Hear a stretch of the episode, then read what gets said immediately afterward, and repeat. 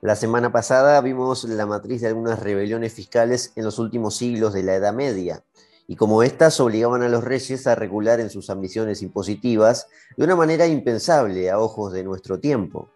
Hoy, en esta saga de rebeliones fiscales que abrimos en Historiopolis, el segundo capítulo sería de esta saga, avanzamos un poco en el tiempo y ponemos un pie ya en los principios de la era moderna. Vamos a la Inglaterra de fines del siglo XV, más precisamente a la rebelión de Cornwalls de 1497.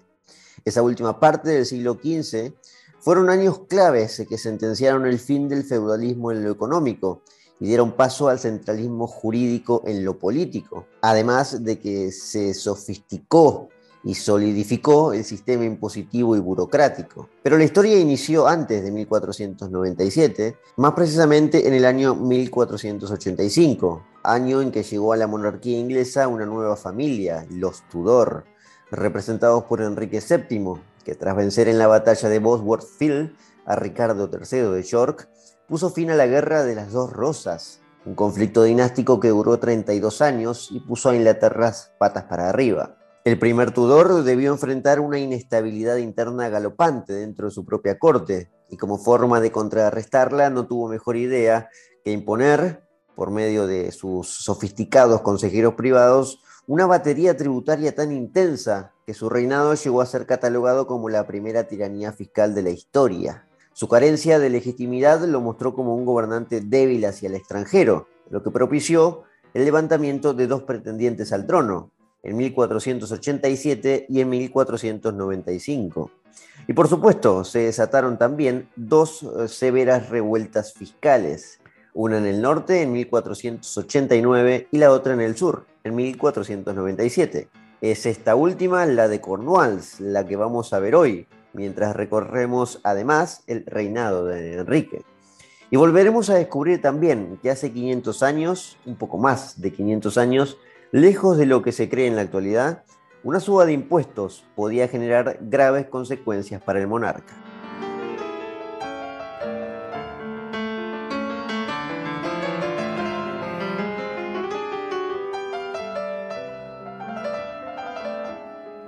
El condado de Cornwalls se rebeló frente a Enrique VII de Tudor en el año 1497 para ponerle un freno a sus ambiciones fiscales. Tal rebelión fue una gran demostración de que a Enrique se le estaba yendo un poco la pinza con los impuestos. El condado de Cornwalls, eh, que era en ese momento un condado, y por cierto lo sigue siendo hoy, porque es uno de los 47 condados ceremoniales de Inglaterra, era bastante autónomo en ese momento habían conseguido una gran independencia en todos los aspectos, jurídico, institucional y especialmente económico. Los córnicos, que es como debemos llamarlos, es el gentilicio de los córnicos, de los habitantes de Cornwalls, habían logrado a través de distintos eh, pactos con otros monarcas anteriores a Enrique VII una serie de concesiones y de libertades que volvía a este condado en el extremo sur de Inglaterra muy particular, con bastante independencia, con instituciones sólidas y autónomas. De hecho, se podía remontar por lo menos 200 o incluso 300 años atrás para encontrar allí el momento en que Cornwalls consiguió bastante autonomía. Por ejemplo, nos tenemos que remontar al año 1201, cuando el rey, Juan Sin Tierra, le concedió a Cornwalls un consejo especial para que dirimiera sus leyes internamente, con bastante autonomía. En 1305, saltando un poquito más de 100 años, el rey Eduardo I, que era el nieto de Juan Sin Tierra, también de la familia de los Plantagenet, le otorgó ya finalmente de forma oficial la posibilidad de crear un parlamento que fue creado en Cornwalls con representantes de las distintas ciudades más importantes para que deliberaran a su manera, a gusto y piacere, las leyes de su territorio.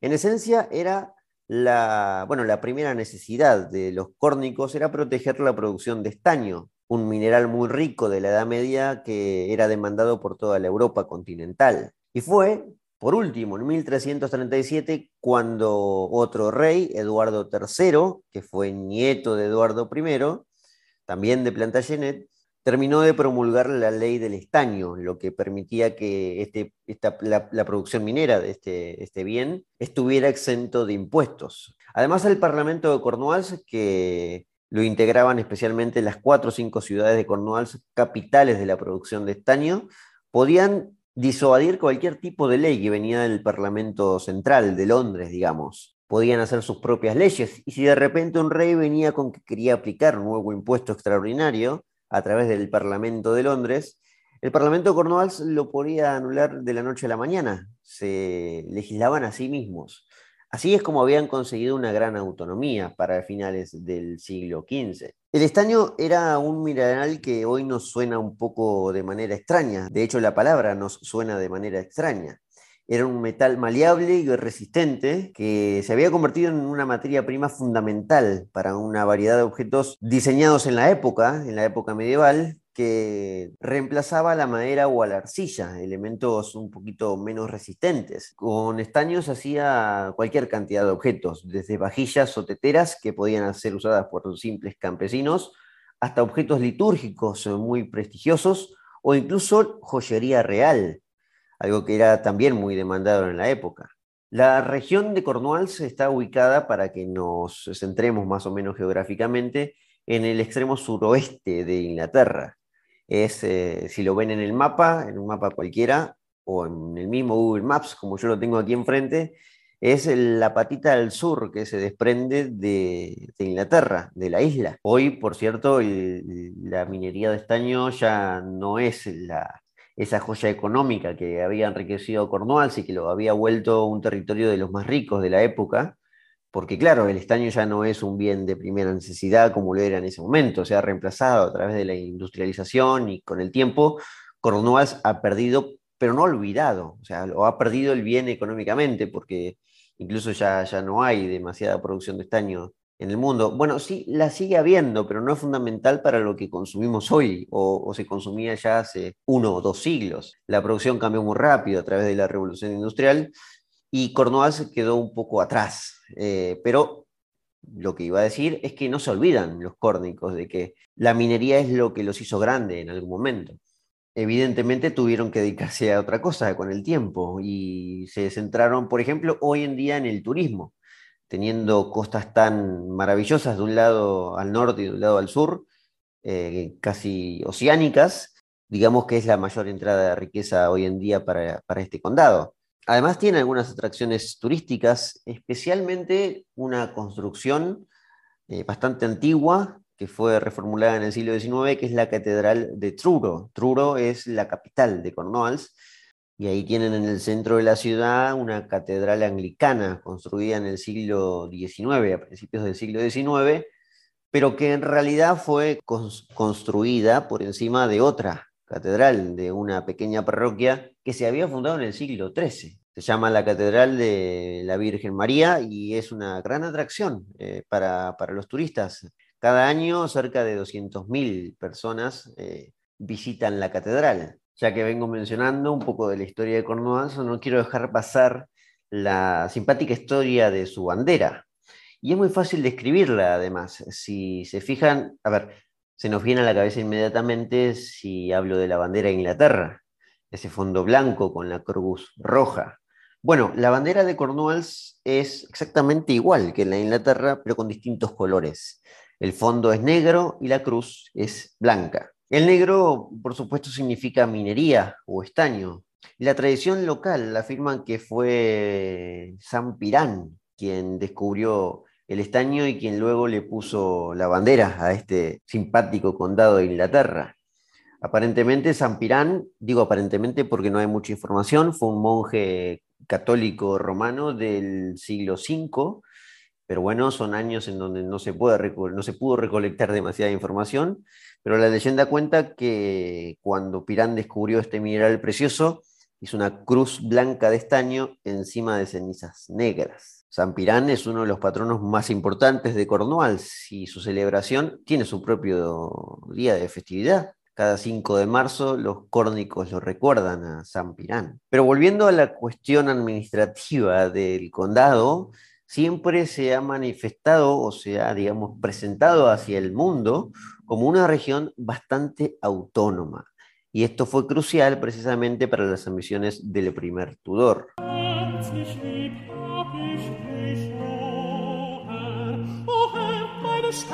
Aquí es entonces donde avanzamos un poco ya hacia la rebelión de Cornwallis.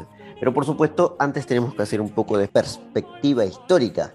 Vamos a empezar para entenderlo bien en 1485, año en que Enrique Tudor desembarca en Inglaterra y vence en la batalla de Bosworth Field en agosto de 1485 a Ricardo III de York, el rey que estaba reinando en Inglaterra hasta ese momento. Enrique logra vencer y es coronado ese mismo año, en octubre. Ricardo, además de ser vencido, fue eh, asesinado en, batalla. Desnudaron su cuerpo y lo enterraron en el mismo campo de batalla. Esto es así porque hace no mucho tiempo, bueno, hace un poco más de 200 años, se descubrieron los eh, restos de Ricardo III de York. Este fue el último gobernante de York, enterrados y, están los huesos y el esqueleto del pobre Ricardo, que fue vencido y asesinado inmediatamente. Además, Parece que lo enterraron vivo al pobre hombre. Pero bueno, esta victoria de Enrique puso fin a la Guerra de las Rosas, un conflicto dinástico que venía teniendo a maltraer a Inglaterra y que ya llevaba 32 años. Fue una guerra entre dos de las familias más importantes de Inglaterra, los Lancaster, representados por una rosa roja, y los York, representados por una rosa blanca. De ahí que se llame la Guerra de las Rosas o de las dos rosas, con más precisión. Enrique, este Enrique Tudor, era presuntamente un descendiente de Lancaster. Bueno, sí, era, pero digamos su, descendencia no, no estaba legitimada, digamos. Pero bueno, los nobles traicionaron en esa guerra al último rey, a Ricardo III de York, y le dieron la victoria a Enrique, que comenzó su reinado el mismo octubre de 1485, donde fue coronado en Westminster. Los primeros años de Enrique evidentemente no serían nada fácil, como para cualquier rey que inicia una nueva dinastía, porque aquí estaba iniciando una nueva dinastía. Las intrigas dentro de su propia corte iban a existir inevitablemente. Por lo tanto, Enrique tuvo que mostrarse firme, primero declarando traidores a todos los que no jurasen en nombre de él, a todos los que no jurasen lealtad. Una de las cosas que trató Enrique de hacer inmediatamente después de de ser coronado rey fue casarse con una descendiente yorquista. Eligió a Isabel de York. Aparentemente había una promesa antes de su desembarco en Inglaterra. Lo cierto es que se casó con Isabel de York, que era sobrina de Ricardo III, tratando de que los yorquistas, que obviamente miraban todavía con mucho recelo lo que había pasado en 1485, tomasen como un gesto generoso el hecho de que se combinaran las casas. Al fin y al cabo se estaban combinando un descendiente Lancaster, este Enrique Tudor, con Isabel de York, que era incluso descendiente directa y pura de los York. Y a través de un hijo uniría las dos casas y se terminaría el conflicto. Bueno, era un lindo plan. De hecho, inmediatamente en 1486 la mujer, Isabel de York, quedó embarazada y tuvo un hijo varón para enaltecer aún más los ánimos de Enrique de que se podía aliviar rápidamente las cosas luego de una flor de guerra civil. Sin embargo, no fue para nada fácil. Eh, apaciguar las aguas fue algo muy complicado para Enrique, que tuvo un reinado lleno de problemas. En 1486, que ah, es el año en que nace el, primer hijo, eh, un chico llamado Arturo, que se convirtió rápidamente en príncipe de Gales y, bueno, heredero de la corona inglesa, ese mismo año se revelaron los hermanos Stafford, unos condes muy importantes que habían mostrado una simpatía por York mucho antes y se rebelaron. Tuvo que Enrique enfrentarlos, inevitablemente, y venció. Pero bueno, tener un enfrentamiento rápido cuando se acababa una guerra civil tan dolorosa para el pueblo inglés no era un síntoma de buena salud para el reinado de Enrique, inmediatamente de comenzar de haber comenzado, digamos. Otro de los problemas que, aparecieron, que le aparecieron a Enrique fue eh, la economía. La corona estaba vacía de riquezas, básicamente, podemos decir, y enfrentó un problema fiscal bastante grave. La decisión de Enrique, a pesar de que cuando hay problemas fiscales hay que ajustar un poco los gastos, en este caso no, prestó mucha atención a este consejo. De hecho, no tenía consejeros que precisamente le dijeran que no gaste más. Así que eligió subir los impuestos inmediatamente. Lo tenía que hacer porque Enrique también tenía pretensiones continentales, a pesar de que había dicho y prometido a la hora de la asunción que iba a traer la paz a Inglaterra, pero no fue precisamente lo que pudo lograr. Porque en el ámbito internacional, eh, Enrique le debía fidelidad a un ducado muy importante, que hoy es parte de Francia y que era el ducado de Bretaña, casi en una condición parecida a la de Cornwalls, pero en este caso mucho más autónoma. Bretaña es el bracito que sobresale de Francia, al Océano Atlántico, que lo pueden encontrar también en el mapa y está muy cerca de Inglaterra. Además, Enrique, en el momento de la Guerra de las Dos Rosas, se había refugiado en este ducado. Había conseguido protección por el duque Francisco II de Bretaña y había estado exiliado durante 14 años, los últimos 14 años antes de desembarcar en 1485 en Inglaterra Enrique estuvo exiliado en Bretaña. Además de que fue protegido, fue financiado. Por lo tanto, tenía como una deuda con Bretaña. Lo habían apañado, lo habían acobijado y después le habían dado el último empujón para que se convierta en rey en un momento de inestabilidad en Inglaterra. Allí fue que aprovechó Enrique.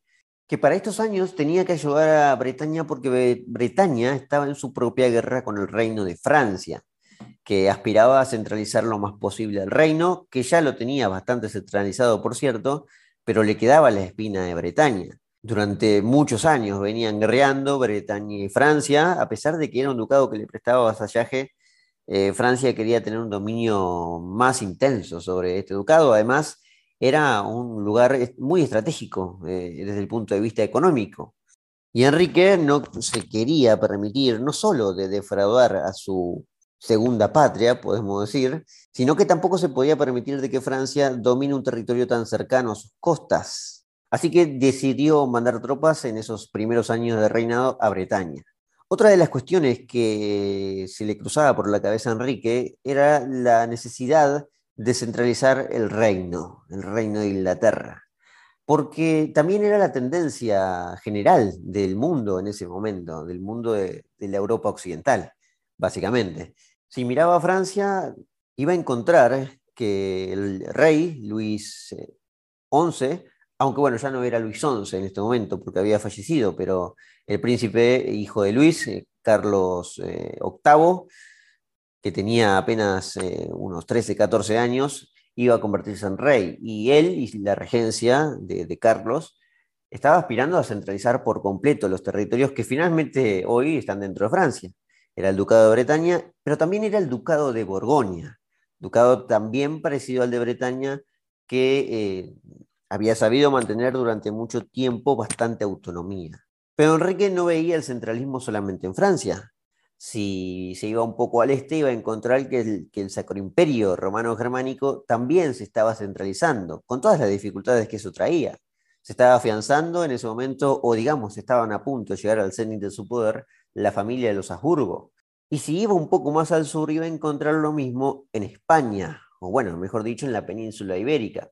Son los años en que se habían juntado las coronas de Castilla y Aragón, con Fernando de Aragón e Isabel de Castilla. Por lo tanto, imbuido en esta tendencia general, Enrique intentó precisamente centralizar el reino lo más posible. Como habrán visto, tenía demasiadas ambiciones, tenía muchos frentes por atacar.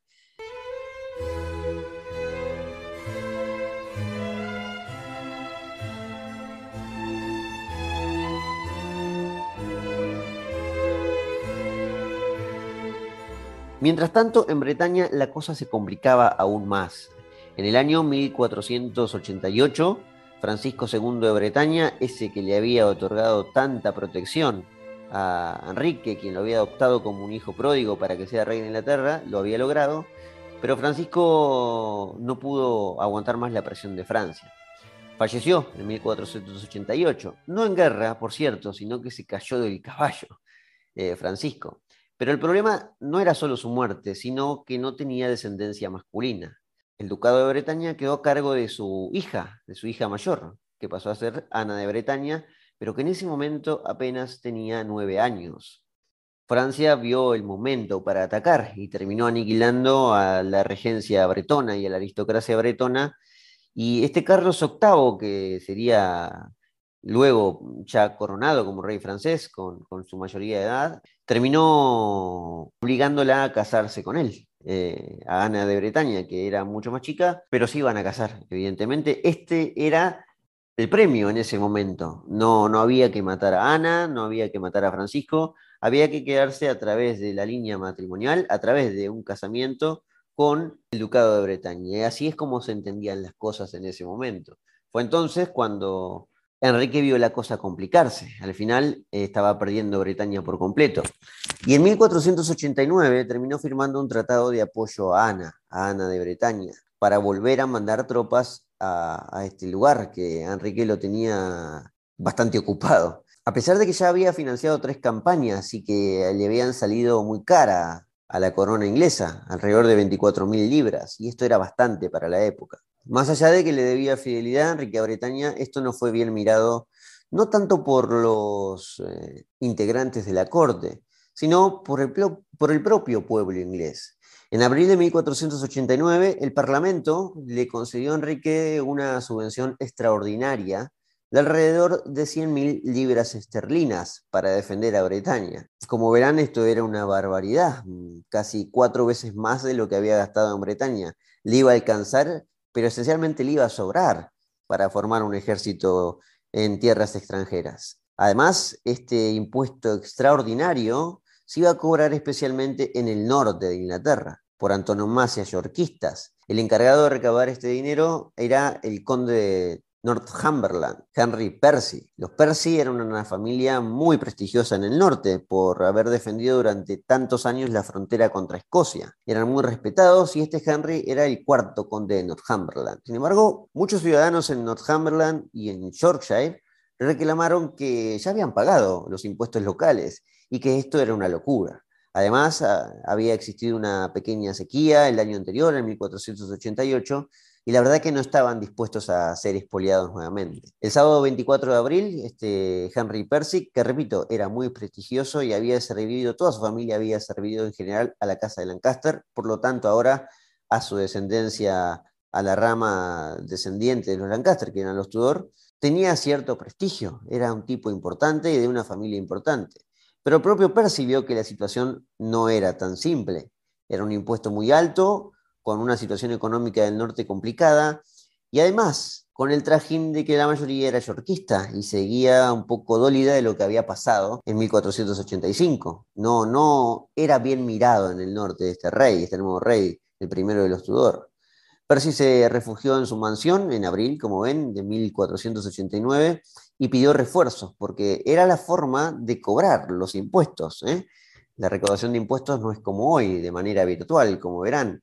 Por lo tanto, si veía una reticencia del pueblo, evidentemente tenía que formar un ejército, que ya lo tenía, pero vio que no era suficiente. Fue entonces cuando el miércoles 28 de abril, Percy se tuvo que enfrentar a los rebeldes, que estaban siendo dirigidos por un caballero llamado John Erkmont. en la mansión, Percy fue asediado y, para sorpresa de muchos, a pesar de su apellido y su buen nombre, fue asesinado.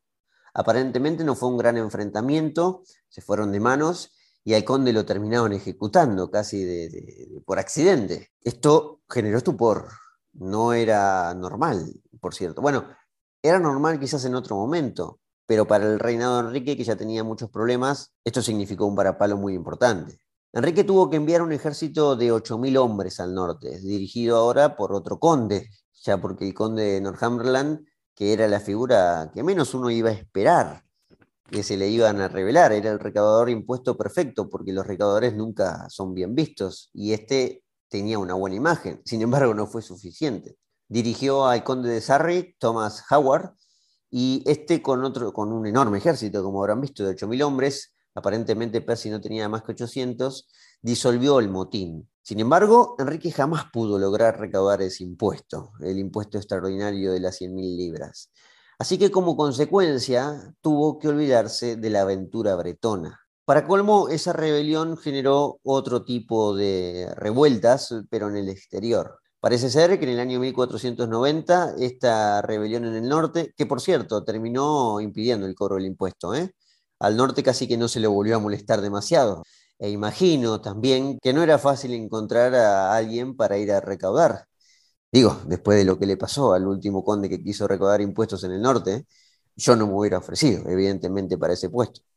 Pero en 1490 eso dio impulso en el exterior, de vuelta, a un joven flamenco llamado Perkin Warwick, que decía ser Ricardo de York. Y aquí se armó la podrida, definitivamente, en Inglaterra. A través de una proclama, desde Borgoña nuevamente, el territorio de la hermana yorquista, Margarita, vino a decir que quien estaba en Londres gobernándose era un intruso y el que tenía derechos hereditarios era él. Pero ¿quién era Ricardo de York, si es que este era Ricardo de York? Bueno, Ricardo era otro sobrino de Ricardo III. Sé que esto es todo muy complejo con los nombres, por eso tenemos que prestar atención a los decimales. Pero en esencia, Ricardo, este chico que se decía llamar Ricardo, ya era un adolescente, venía a ser el hijo de Eduardo IV, quien había gobernado durante 20 años, Eduardo IV de York, hasta 1483. Y a su vez eh, sería uno de los príncipes que desaparecieron en la Torre de Londres, en el escándalo de la Torre de Londres, de 1483. Por lo tanto, si este Perkin Warbeck era Ricardo de York, la descendencia sí recaía sobre sus sienes, porque tenía descendencia directa, era el príncipe que tenía que gobernar. Todos pensaban que había muerto, porque había desaparecido junto a su hermano Eduardo de la Torre de Londres. Lo cierto es que para Enrique, si era verdad, era un problema serio, evidentemente, si este era verdaderamente Ricardo. Pero si no lo era, también significaba un conflicto, porque quienes siempre habían estado en su contra iban a encontrar otra vez una excusa para atacar. Así que Enrique, que veía esta, esta cuestión como algo muy complicado, porque una cosa es una revuelta fiscal interna que se puede sofocar con un ejército, y otra es que desde, desde afuera constantemente haya pretendientes al trono. Por lo tanto, en 1492 firmó un tratado de paz con Francia. Empezó a tomar decisiones ya Enrique, a ceder, porque en este caso, en 1492, se dio por completo Bretaña. Se desprendió por completo. Listo, no molesto más, le dijo a Carlos VIII, al rey de Francia. Firmó el Tratado de Taples, donde hizo las paces con Francia, a cambio de que no molestaría más con Bretaña, pero a cambio Francia prometería al rey inglés que no le daría cobijo a Warwick se sacó a Francia encima. Descartado Francia, descartado España y descartado el Sacro Imperio también porque tenía muchos problemas los Habsburgo con, otros conflictos. Lo que le quedaba a Warbeck era Escocia. La decisión que tomó el joven que decía ser Ricardo de York fue correcta porque el rey Jacobo IV de Escocia sí lo acobijó lo recibió en la corte escocesa y siempre para los escoceses eh, molestar a Inglaterra, sea como sea, fue un afán, un deporte nacional básicamente. Los Estuardo que gobernaban en Escocia recibieron con muchos honores a Warbeck, incluso lo proclamaron como rey idóneo de Inglaterra. En el medio, además, Jacobo IV le había entregado la mano de una prima de, de la familia de Estuardo, Lady Catherine Gordon. Por lo tanto, ahora Warwick tenía presuntamente una futura reina inglesa y la cosa iba escalando. Se preparaba en Escocia un gran ejército para invadir Inglaterra.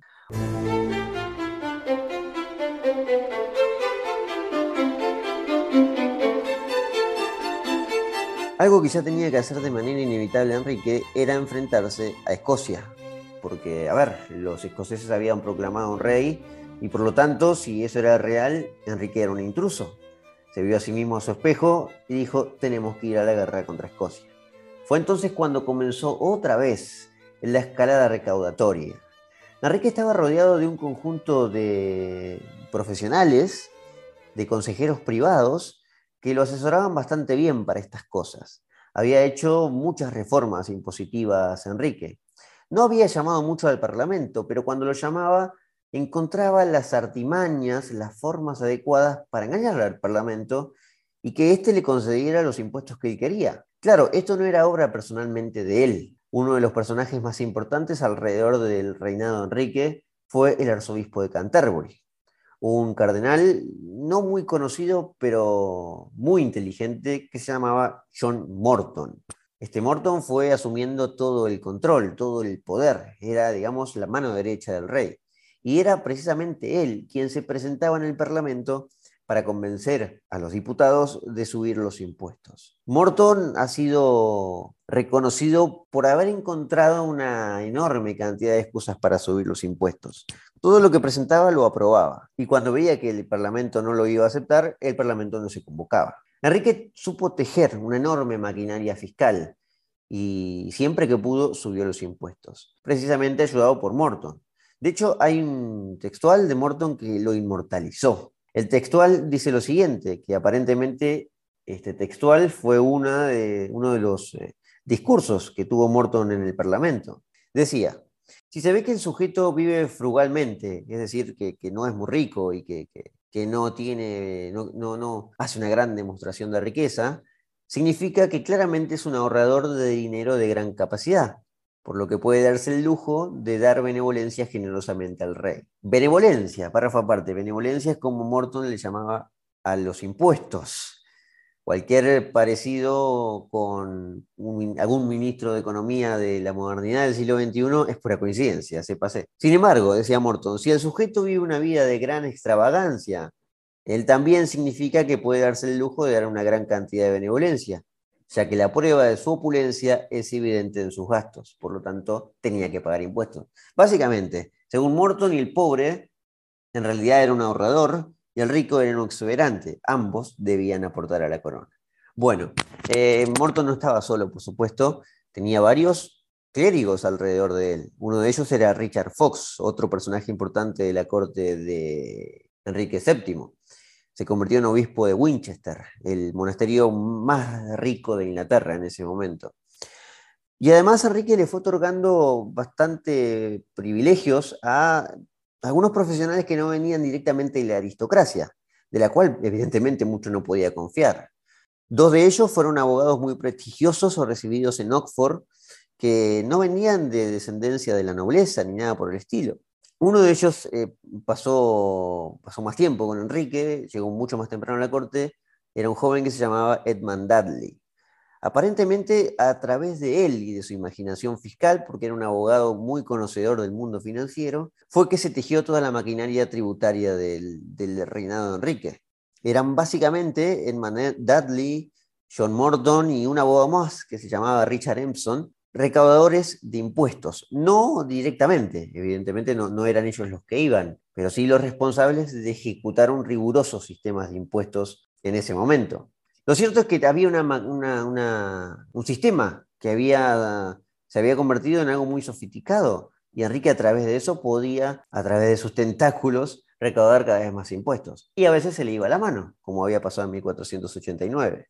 Fue entonces que para recaudar una suma de dinero que financia ahora un ejército contra Escocia, ya que lo iban a invadir, decidió volver a poner en marcha su maquinaria impositiva. Y allí fue cuando empezó a tocar a Cornwalls, empezó a tocar al sur. En 1496, Enrique directamente suspendió el Parlamento de Cornwalls. Este Parlamento, del que hablamos al principio, que tenía mucha independencia, que eximía de impuestos a la minería de estaño, en 1496 lo suspendió de cuajo según sus consejeros, en Cornwalls no estaban respetando la reglamentación, estaban evadiendo muchos impuestos, no se portaban muy bien los córnicos, básicamente venían a decir los asesores. Así que el Parlamento de Cornwalls se cerró por completo, de un día para el otro. En enero de 1497, además, el Parlamento, otra vez convencido por las dulces palabras del arzobispo de Canterbury, de Morton, el Parlamento votó a favor de otro impuesto extraordinario para financiar la campaña contra Escocia. Bien, todo esto fueron las últimas gotas que rebalsaron el vaso y desataron finalmente la rebelión en Cornwalls.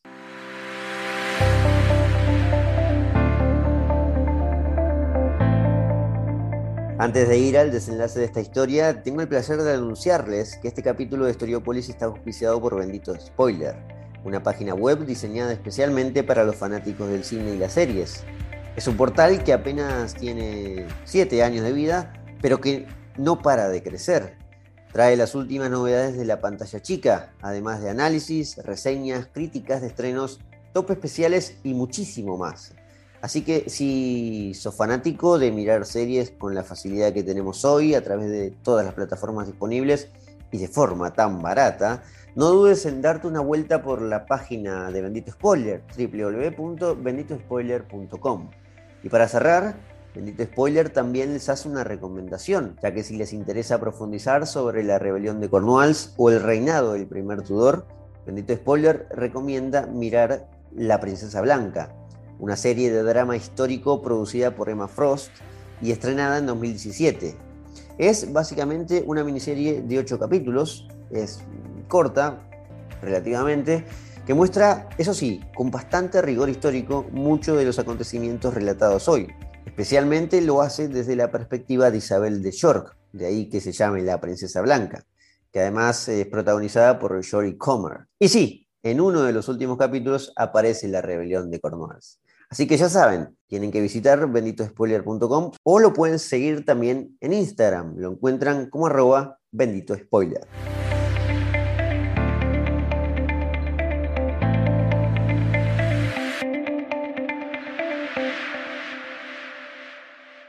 Los córnicos veían ya hace tiempo disminuir eh, la producción de estaño. Estaba entrando en una nueva era, se había descubierto un nuevo continente hacía unos años. Estamos parados en 1497 y Colón llegó a América en 1492.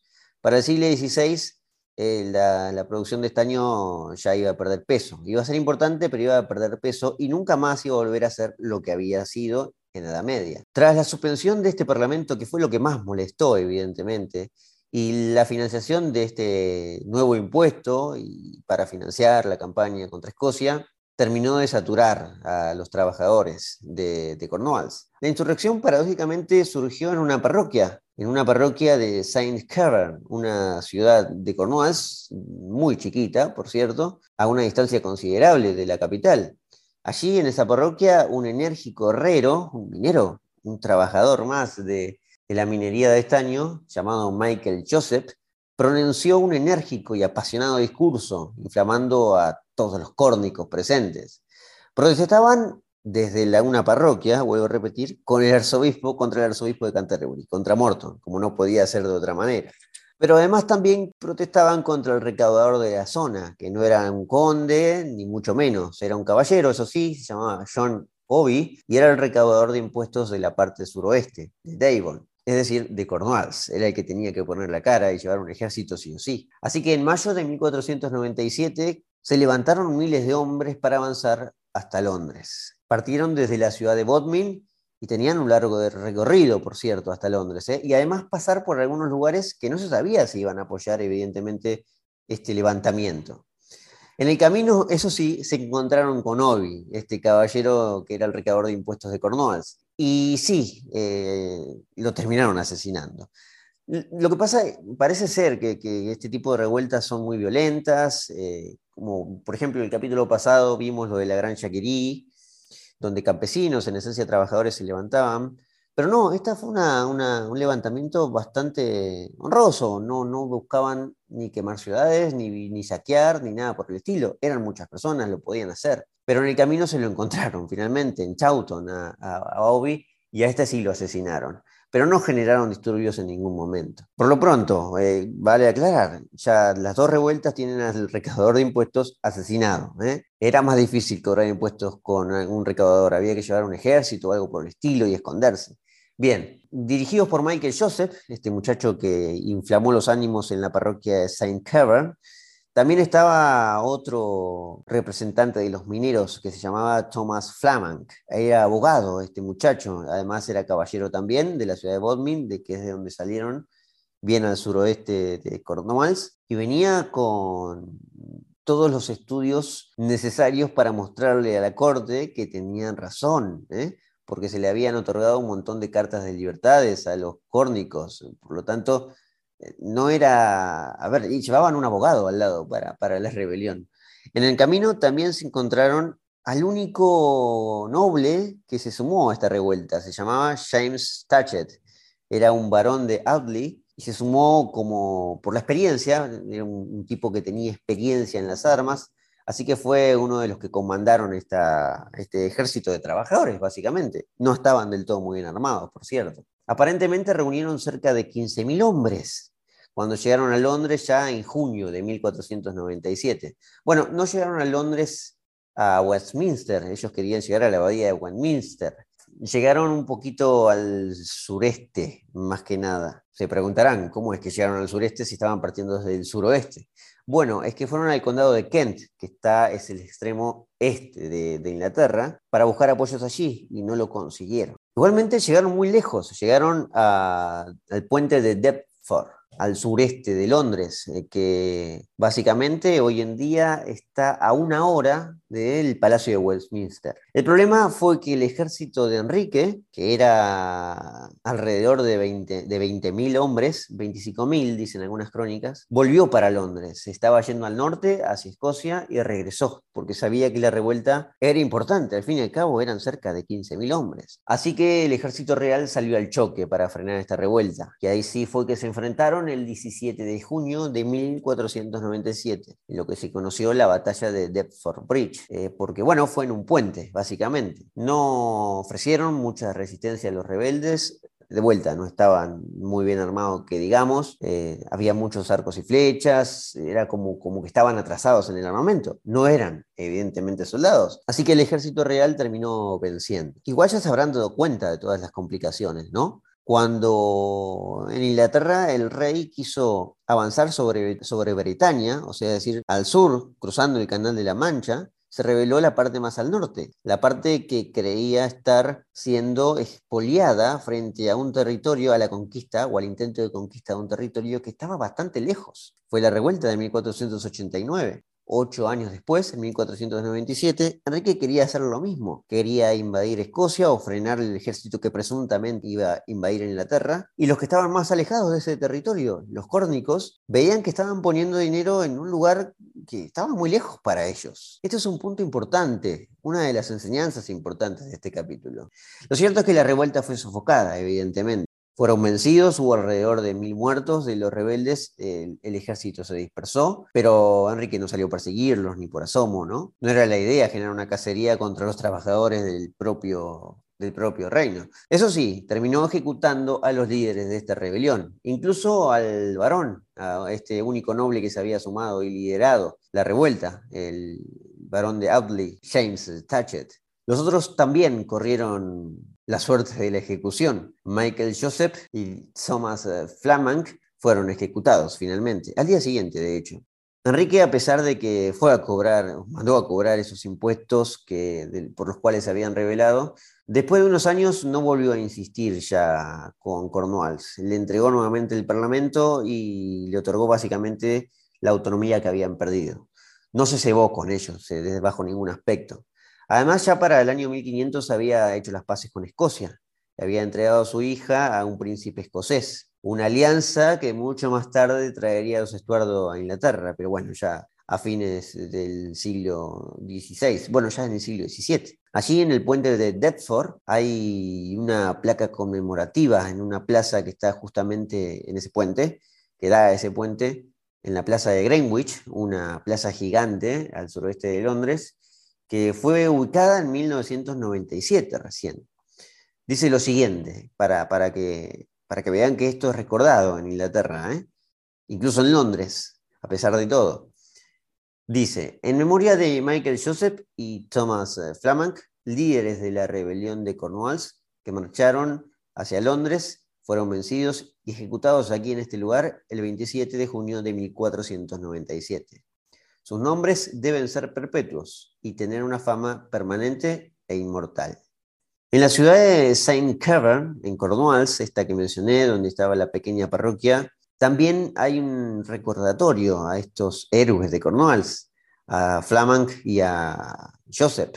Hay una bonita estatua en una plaza donde se ven a ambos ahí, uno con un papel dando un discurso y el otro preparado para combatir. Así que como verán, sí son recordados y Cornwalls trata todo el tiempo de rememorar su época que luchó por su autonomía, básicamente. Y aunque la terminó perdiendo, y aunque también es un episodio bastante olvidado de la larga historia de resistencia contra los impuestos en Europa, la derrota simboliza un mensaje que sí debería perdurar y hacernos recordar las intensas luchas de la época en contra del poder centralizado. Una buena forma de combatir los males del presente es eh, conocer y aprender de su propio pasado, cada uno de nuestro propio pasado.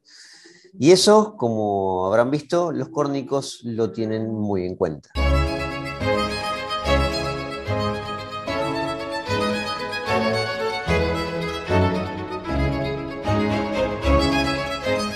Bien, hasta acá llegamos en este nuevo capítulo de Storiopolis, en esta saga de rebeliones fiscales. Espero que les haya gustado este capítulo, esta rebelión de Cornwalls de 1497, que se suma a las tres que vimos en el capítulo pasado. Vamos a volver durante el año a repetir alguna rebelión fiscal, tengo todavía algunas pendientes, así que ya saben, no tienen más que si les gustó suscribirse a la lista de Spotify, seguirme allí en Spotify, activar la campanita y estar atentos a los nuevos capítulos. Les agradezco enormemente a los que estuvieron del otro lado y les mando un gran abrazo. Espero que anden bien y nos encontramos, eso sí, por supuesto, en el próximo episodio.